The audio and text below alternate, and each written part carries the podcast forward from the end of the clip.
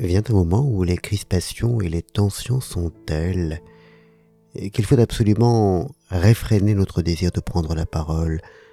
serait-ce pour dire des choses sages, équitables et intelligentes, parce que toute parole ne fait que remettre une pièce dans une machine devenue folle.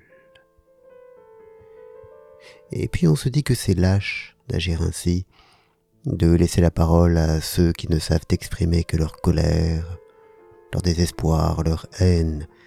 et qu'il serait plus courageux d'oser défendre une sorte de raison. Il y a la pudeur,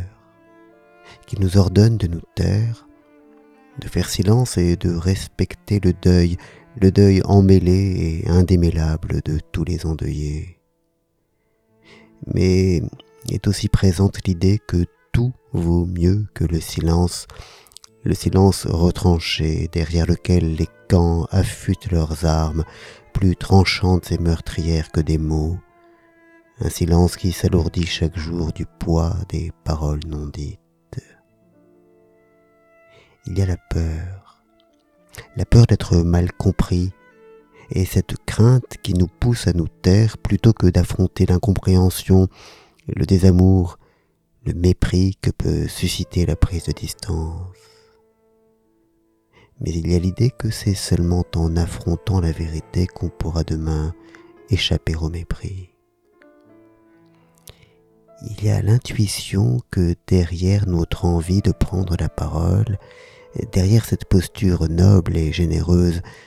ne se cache en fait qu'un prurit, notre vanité, et qu'elle est ici indécente mais est aussi présente l'idée que l'indécence est parfois ce qui permet de dévoiler la vérité des choses, de les nettoyer de tout le fatras qui empêche d'en distinguer la forme et le sens. Il y a le réalisme, l'évidence de ce que les omelettes jamais ne se font sans casser les œufs, et que c'est donc être irresponsable et velléitaire que de pleurer sur les œufs cassés. Puis il y a l'idée que tout est affaire de mesure et que rien ne justifie la démesure. Il y a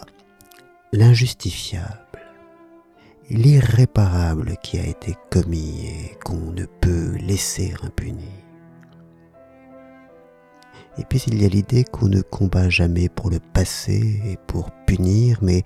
seulement pour construire un avenir meilleur, et que c'est cela seul qui doit guider. Il y a l'idée que c'est justement parfois en ne laissant pas le passé impuni que l'avenir peut vraiment se construire.